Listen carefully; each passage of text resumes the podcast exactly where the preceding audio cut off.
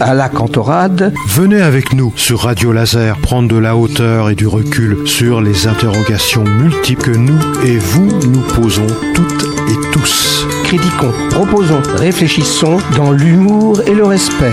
Explorer pendant un mois, chaque semaine, un sujet pertinent avec toujours un invité expert. Bonjour à toutes et à tous euh, sur Radio Laser à la Cantorade avec euh, nos invités sur le thème sur le thème de la musique avec ou sans parole Et la chanson. et la chanson, ses pouvoirs, le rôle des interprètes et des musiciens.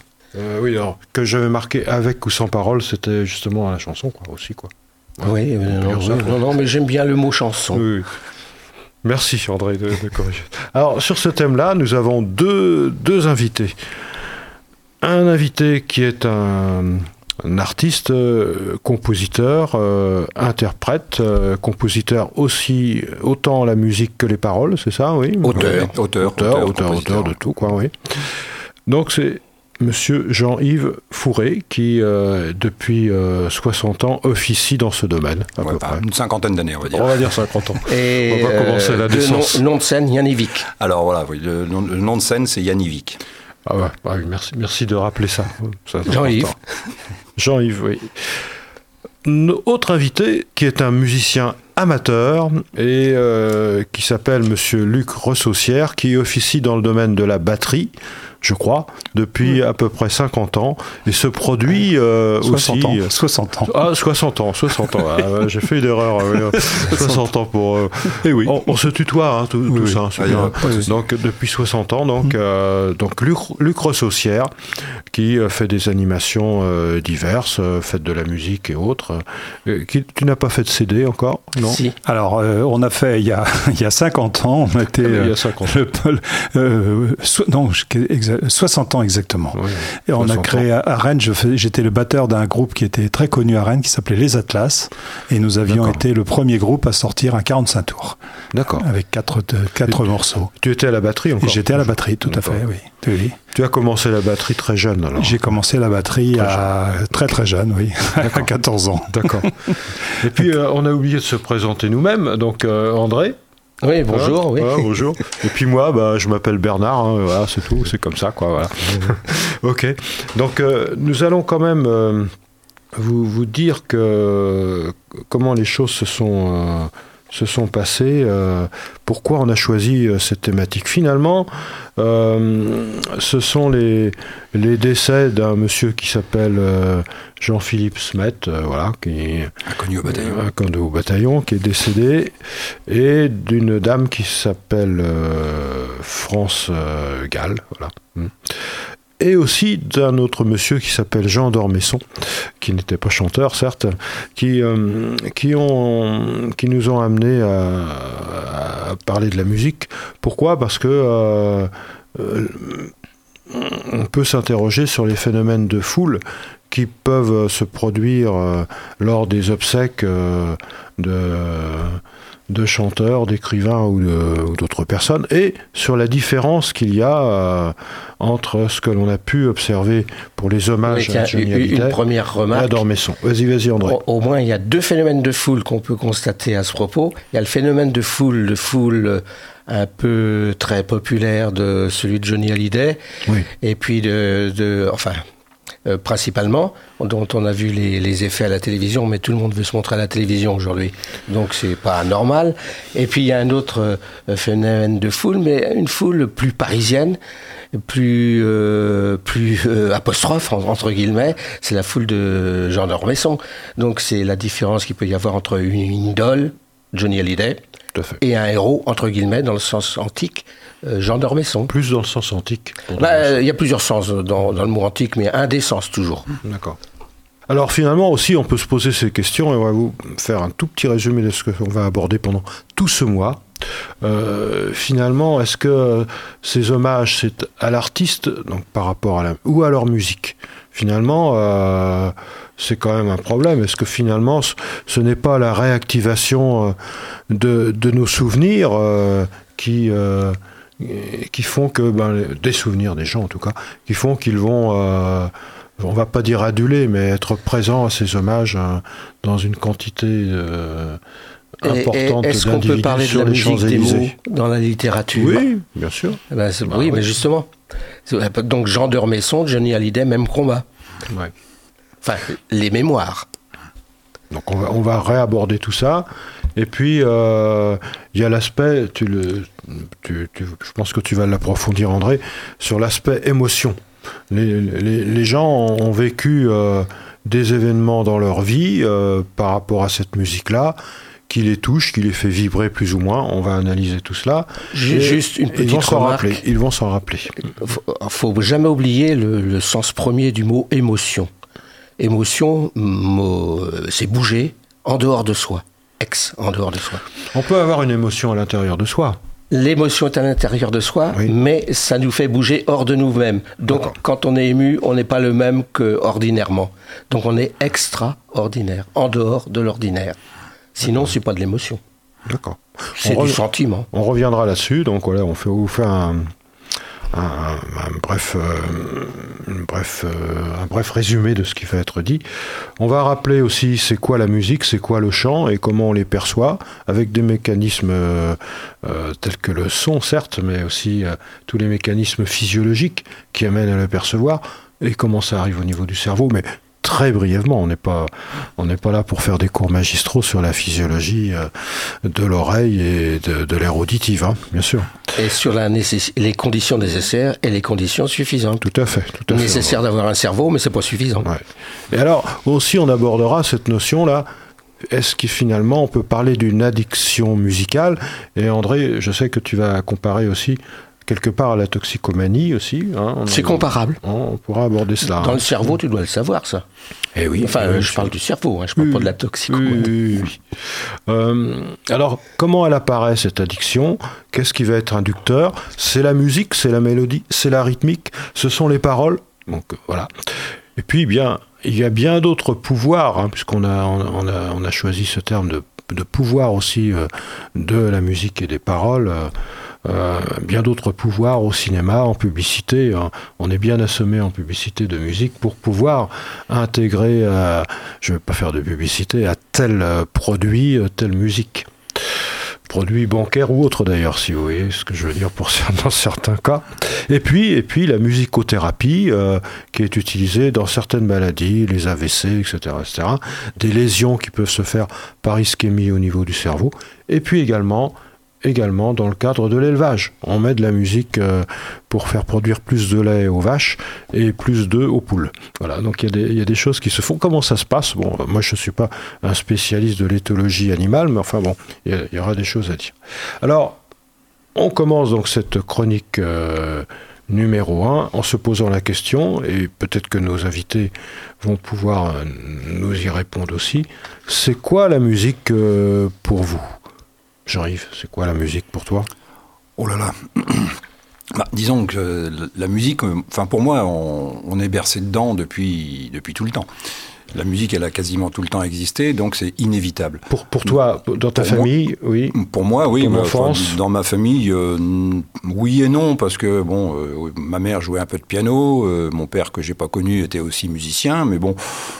Mais bon, en dehors de ça, moi, j'ai jamais réellement vu ma mère jouer du piano. Disons que la musique, moi, je l'ai plus connue euh, par hasard euh, à l'école. Enfin, plus connue, plus c'était bercé dedans par hasard à l'école, et puis aussi avec un, un gars que j'ai côtoyé en faisant du scoutisme qui s'appelait Jacques Bertin et euh, qui, bah, qui faisait de la guitare et surtout qui écrivait des textes que je trouve toujours superbes. Donc c'est plutôt s- comme ça que j'ai, je me suis mis à écrire et à jouer de la guitare entre autres. Et euh, c'est finalement en, écoutant Jacques Bertin à l'école aussi que, que tu as vibré. euh, Oui, euh, j'avais une prof de piano à l'école, euh, enfin dans, dans les de, ex- des activités, ce qu'on appelait déjà à l'époque des activités extrascolaires, une prof de piano qui, qui m'a appris les rudiments du piano. Et puis bon, c'est vrai que quand on entend, quand on est capable de sortir une note de musique et Oui. puis une deuxième qui s'accorde bien avec la première, etc., etc., on est content et puis on a, on a envie d'aller plus loin, même si c'est effectivement des fois rébarbatif. Mais bon, Et- on n'a rien sans rien, comme dirait l'autre. Et la, et la musique, tu, tu, tu, tu, tu peux, enfin, tu peux écouter, je sais pas, je veux dire, du Shostakovich par exemple, vibrer là-dessus, quoi.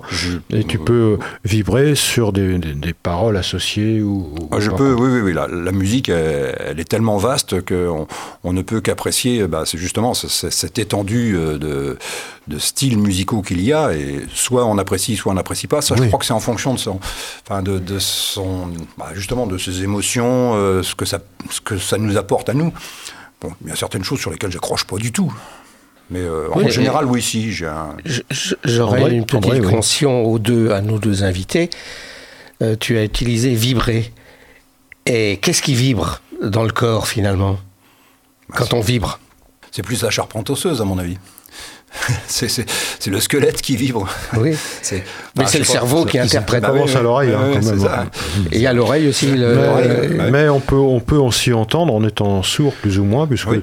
les vibrations peuvent être transmises il y a l'estomac aussi. notre corps. Euh, Je- oui, Oui, je dirais. Le Le corps. euh, oui. Ouais, Ah. le- le- Moi- justement, le rythme. Moi, moi, la percussion, euh, je sens, euh, je sens le, par moment, je, on a le, Tu sens vibrer. quoi.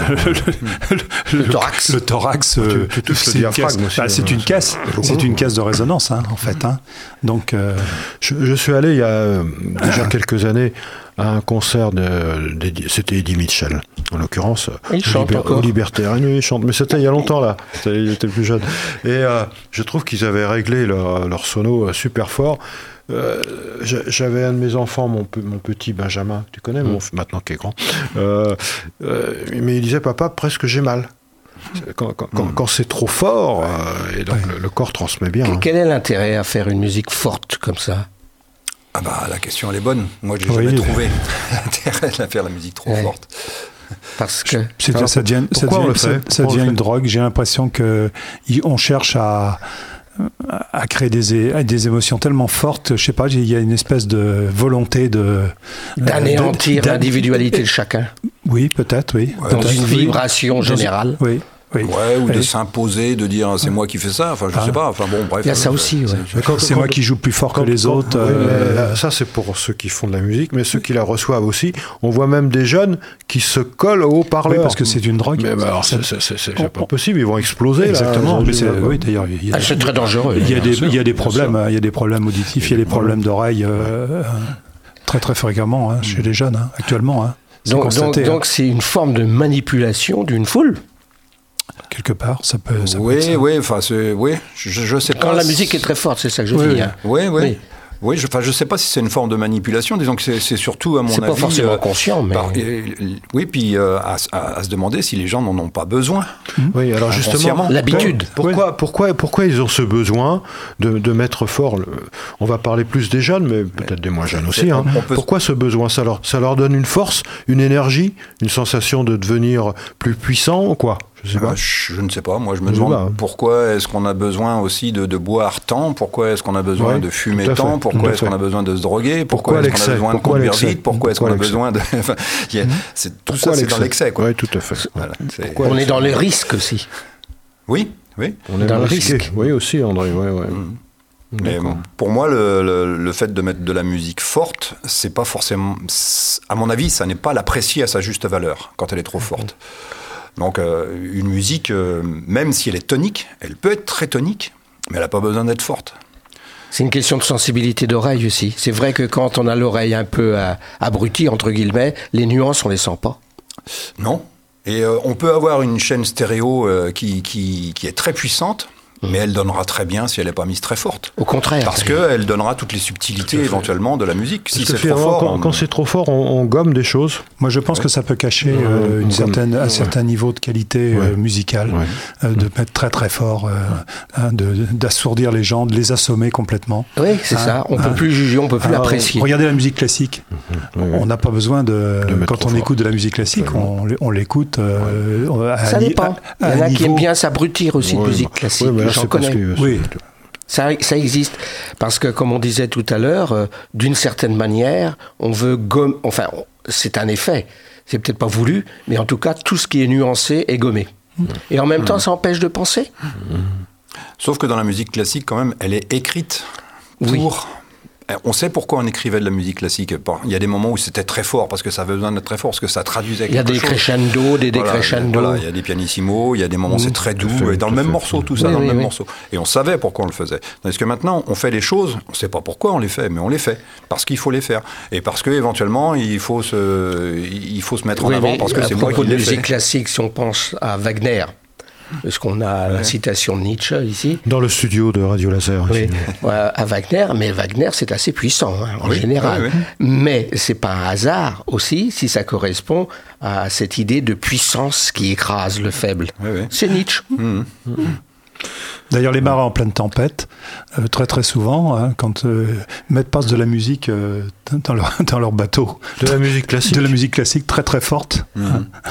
oui, parce que les, bruits de la, mer... Ça leur donne de la force. Hein, c'est la musique qui lutte contre les, contre les éléments. Ils mettent fort. Ils les mettent très très fort. Très très fort. Il me semble que c'est dans Apocalypse Now qu'il y a du Wagner oui, oui, oui, oui, mais, et, c'est normal. Ça correspond bien à, à, cette volonté de puissance. oui, on est d'accord. Mmh.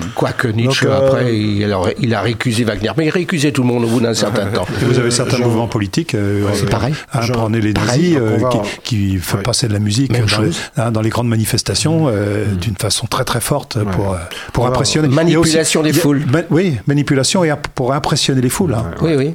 On va revenir à Jean-Yves. Jean-Yves, finalement, pour toi, c'est pas tant la, c'est pas tant la puissance qui compte dans la musique ou la force qui est transmise par la musique. C'est quoi? C'est ce qu'on veut. Euh, on, a des idées. Quand on fait de la musique, on a des idées. On, on enfin, fait de la musique ou des paroles d'ailleurs, parce que moi j'inclus les paroles dedans. on Il y a, une idée, il y a un fil conducteur, et ce fil conducteur, c'est nous qui le possédons. Mais on n'est pas obligé de l'imposer. Oui. Quand je dis on n'est pas obligé de l'imposer, on n'est pas obligé de le dire tout fort, ou de le crier, ou de la, jouer très forte, cette musique. Euh, les gens qui, j'ai l'impression que les gens qui veulent absolument se faire écouter, ils sont obligés de le dire très fort. Ben, il faut faire un bruit plus haut que les autres bruits, parce qu'on vit dans un monde où il y a du bruit partout. Oui, mais même quand, les, quand tu es en concert, dans certains fois, ah certaines fois, il y a des concerts où les gens, le, mec, il est là en concert, enfin le ou les ou les filles d'ailleurs, mmh. sont là en concert et ils veulent faire passer quelque chose. Et on a l'impression que s'ils le hurlent, ce sera mieux. Ça, ça va mieux. Alors qu'en fait, non. non. Ils veulent le faire passer à eux-mêmes, peut-être. Oui, c'est peut-être aussi euh, bah, cette espèce de, pouvoir de. Parfois, parfois, même quand c'est chuchoté, ça peut avoir une très grande puissance. Oui, oui, oui, oui. Mmh. Alors maintenant, bon, euh, moi quand je chante, il y a des fois où c'est tout doux parce que ben ça, ça, ça, demande pas à être chanté très fort. Il y a des fois où je suis un peu plus en colère, donc effectivement je le manifeste, mais je le hurle pas. Mmh. C'est pas pour autant qu'il faut le hurler, il faut le y mettre la musique très forte. Bon, c'est mmh. euh, faire un crescendo puissant. Oui, c'est. Et donc, à, notre batteur euh, ici, euh, euh, la musique ne se résume pas à la batterie, bien sûr. Non, ça se résume pas à la batterie. Que... moi, moi, la batterie. Alors, c'est, quoi, c'est quoi, la musique pour toi bah, La musique, bon, d'abord, moi, j'ai, j'ai entendu la musique euh, toute mon, ma petite enfance parce que j'avais un, j'avais un grand-père qui était violoniste, enfin, qui jouait beaucoup du violon. Mon père faisait du piano. Euh, on, on, écoutait à la maison de l'opéra, du, du, jazz.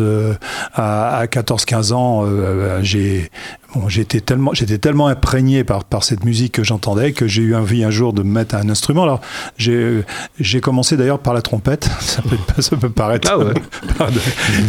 mais j'avoue que j'avais pas de, j'avais pas de, j'étais pas suffisamment doué et, et, je me suis mis rapidement aux percussions et euh, parce que j'avais très jeune, avais dit très jeune, très jeune, oui, j'avais j'avais j'avais 11 12 ans ah ouais, et, et j'avais un j'avais un très bon copain d'ailleurs au lycée qui qui était qui était qui était batteur, très très bon batteur d'ailleurs, il a fait une carrière euh, il a joué avec les plus grands et il m'avait inculqué ça et il m'avait d'ailleurs donné des, des cours. Moi, j'ai jamais pris de, de, cours de batterie, donc j'ai toujours appris tout seul, en, mais, mais, toujours en écoutant de la musique. Hein, je tu, mettais... tu, as, tu as appris tout seul tout seul, tout seul ou tout seul intégré dans un groupe Alors d'abord, non, alors d'abord tout seul, tout seul. Hein, hein. alors qu'est-ce que je faisais? Bah, je, je, passais mon, mon, mon, petit mon petit épaz, je passais mes disques, et puis et puis j'ai accompagné à la batterie.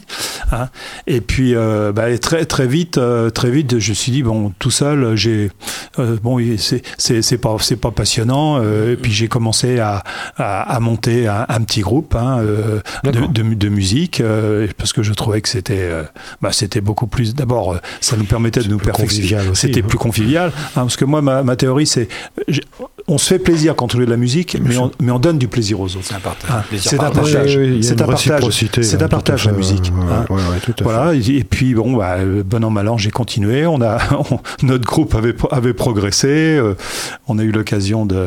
On faisait assez à l'époque, on faisait ce qu'on appelait des podiums, c'est-à-dire qu'on en était en compétition euh, Ah ouais. entre différents. dans Ici, en Bretagne groupes. Ah oui, oui, oui, Bretagne ah, oui. Ouais. Et on avait, euh, on a terminé qu'on avait gagné le, le podium RTL, ce qui nous avait Ah, permis le fameux podium, le, oui, moi RTL aussi, qui nous avait permis de monter à Paris et, et- et d'aller jouer devant les grands. euh. Et alors pourquoi Voilà. vous n'avez pas continué là alors Bah, j'ai pas continué parce que parce que bon j'étais j'étais un batteur euh, amateur modeste Mhm. et j'avais pas le sentiment de d'être capable de faire une grande carrière et j'ai comme j'avais aussi une autre passion qui était la l'art et l'architecture Ouais. donc euh, un jour j'ai dit à mon père écoute euh, il faut il faut il faut il faut que tu me je- tu me coupes un bras là tu me tu me vends ma batterie Je vais ba- moins battre. je- moi je pars à Paris quand je reviens je veux je veux plus voir la batterie parce qu'il faut absolument et puis euh, c'est à mes 50 ans que mes, mes, mes amis, euh, parce qu'ils voyaient toujours que j'étais toujours très intéressé par la Ça, batterie, qui toujours, m'ont- qui m'ont offert une batterie. Et puis, euh, et puis à ma retraite, eh bien, j'ai j'ai créé un groupe. hein. j'ai retrouvé d'ailleurs euh, des musiciens avec qui j'avais joué il y a, oui, il y a, il y a plus de 50 ans. C'est Hein, et, voilà, et, et, et on opère et on fait plaisir, on se fait plaisir et on fait plaisir aux autres. Euh, J'ai noté une, une petite phrase très courte que tu as dite là. La musique est un partage. C'est Oui. vrai que ça, ça, ça a du sens, je trouve, hein, ça, Oui. de dire ça. Hein, Jean-Yves? Oui. Hein? Moi, moi, je pense que oui, c'est même l'essentiel. Euh, Bon, dans- dans beaucoup de choses, on fait, on fait plein de choses et on, on les fait pour soi, mais on les fait aussi parce que euh, on a envie de les partager avec d'autres, savoir si les gens ils sont en phase ou s'ils sont pas en phase, ou et puis euh, faire partager notre plaisir. Ouais. Si c'est un plaisir individuel, je veux dire, c'est, euh, c'est- si c'est de la masturbation intellectuelle pour soi, euh, c'est pas la peine, quoi. Tout à fait. Bah, ça fait plaisir aussi. Ça fait plaisir aussi, mais À pour soi. soi. Partager, Voilà, partager, c'est bien. Ouais. et puis on peut pas progresser hein, si, si on reste tout seul dans son Voilà, coin. si- euh, on tourne en rond hein, Ouais, très très très vite. hein. Ça veut dire aussi qu'on refuse une certaine forme de critique. Oui. Si on ne veut pas faire partager ces choses, on les garde pour soi, on pense que ce qu'on a fait c'est très bien, et puis que c'est bien comme ça, et puis que personne d'autre n'a besoin de nous le dire de toute façon, ce que ça vaut. Faire de la musique, faut qu'il y ait des oreilles qui, qui les écoutent, euh, qui les entendent. Donc justement, euh, euh, je vais me permettre de faire une petite aparté euh, par rapport à, à la musique et par rapport au son. Parce que finalement, la musique, ça correspond à, à des vibrations de l'air. C'est euh, le son qui est comprimé avec des fréquences. Faut, faut, faut pas hésiter de, de compléter hein, ce que je dis. hein. Et ça avance à peu près à 400 mètres seconde. C'est moins rapide que la lumière, puisque la lumière c'est 300 000 km par seconde. Enfin, bon, 333 ou Ouais, 40 enfin, mètres bon, secondes, c'est est- pas ouais, 400. ouais, on, est, on est- on est dans, dans ces eaux-là. Et donc 400 mètres secondes, et c'est ralenti, par exemple, lorsqu'on est sous l'eau, enfin, dans différentes conditions, dans le vide, enfin, bien sûr, parce que vraiment, Ah, n'y a pas de compression possible. Ah oui, mais dans le vide, il n'y a pas de vibration. Bah oui, il n'y a pas de vibration possible. Donc on ne peut pas entendre Voilà, la musique. donc on n'entend rien. Voilà. Dans l'eau, c'est transmis, mais la, la vitesse est, la vitesse est À travers la matière euh, dure aussi, les, les- les- ouais, oui, aussi. même la pierre transmet, Aussi. tout transmet. Tout à fait, tout à fait. transmet. Ouais, tout à mais le problème est-ce que c'est déformé ou quelle rapidité? Alors cette compression de l'air, finalement, euh, qui va, qui peut avoir une amplitude variée, euh, une intensité variée, euh, fait que, en fonction des, des fréquences, eh bien vous aurez euh, effectivement quelque chose qui sera perçu comme de la musique, perçue où Bien perçue par l'oreille. Alors on a l'oreille interne. on- Et on a l'oreille moyenne, et on a une première oreille euh, qui va détecter euh, effectivement cette- ces vibrations du son, euh, et qui ça va être transmis par une petite structure qu'on appelle la cochlée, et ensuite arriver euh, par le nerf auditif, hein, qui, qui part de là. Comme on a et, le nerf- et- et dans l'oreille, dans l'oreille, il y a comme euh, sur le piano un- marteau. Oui, absolument. Marteau. Dans chaque donc, oreille, voilà. il y a, chaque oreille a son marteau. Absolument. On va pas rentrer dans le détail, mais absolument, ce que dit euh, André est important. Et donc tout ceci va être transmis. Non, c'est pour par- faire la comparaison avec un fait, instrument. Tout à fait. ouais. Il y a une, instrument. il y a une percussion, tu vois, là, il y a une percussion. Et donc, euh, comme on a le nerf optique qui va transmettre à partir de l'œil au niveau de l'air occipital à l'arrière la, la sensation de voir, bien sûr, eh bien, on aura le, le nerf, euh, le nerf auditif qui va transmettre à l'air auditif qui se trouve au niveau temporal, qui va pouvoir détecter ben, le son. Alors maintenant, on va pas rentrer dans le détail. hein, ce sont des, des, des petites décharges électriques qu'on appelle des potentiels d'action qui se déplacent et qui vont faire que l'on ressent ça. Mais il n'y a pas que l'air auditive, il y a toute une série d'air associatives qui, qui vont être reliées à celle-ci pour nous donner euh, une sensation de douceur, une sensation de force, la notion de rythmique. Bon, bon, y a, euh, je ne suis pas un spécialiste euh, du, du, cerveau pour pouvoir rentrer plus dans les détails et c'est pas nécessaire. Et donc, en tout cas, tout, ce mécanisme-là nous permet de recevoir, de recevoir l'information. Euh, Est-ce que aussi il y a une distinction entre vous, pour vous entre euh, musique avec parole et musique sans parole? Euh, André déjà avait commencé à aborder ça euh, en disant la chanson. Hein. Est-ce que il y a une différence de perception si on entend euh, une, une, musique avec une mélodie donnée sans parole et une mélodie avec les paroles. Vous allez me dire, ça me paraît évident qu'il y en avoir. Enfin, comment vous interprétez cela, vous? Euh, moi, je dirais que oui, forcément, parce bah que oui. euh, s'il y a du texte, euh, soit c'est du texte pour faire joli sur une musique, soit c'est du texte qui a du sens, enfin pour faire joli disons, un texte qui n'a aucun sens, simplement. Ça, ça, est, ça arrive. C'est ce qu'on appelle des tubes.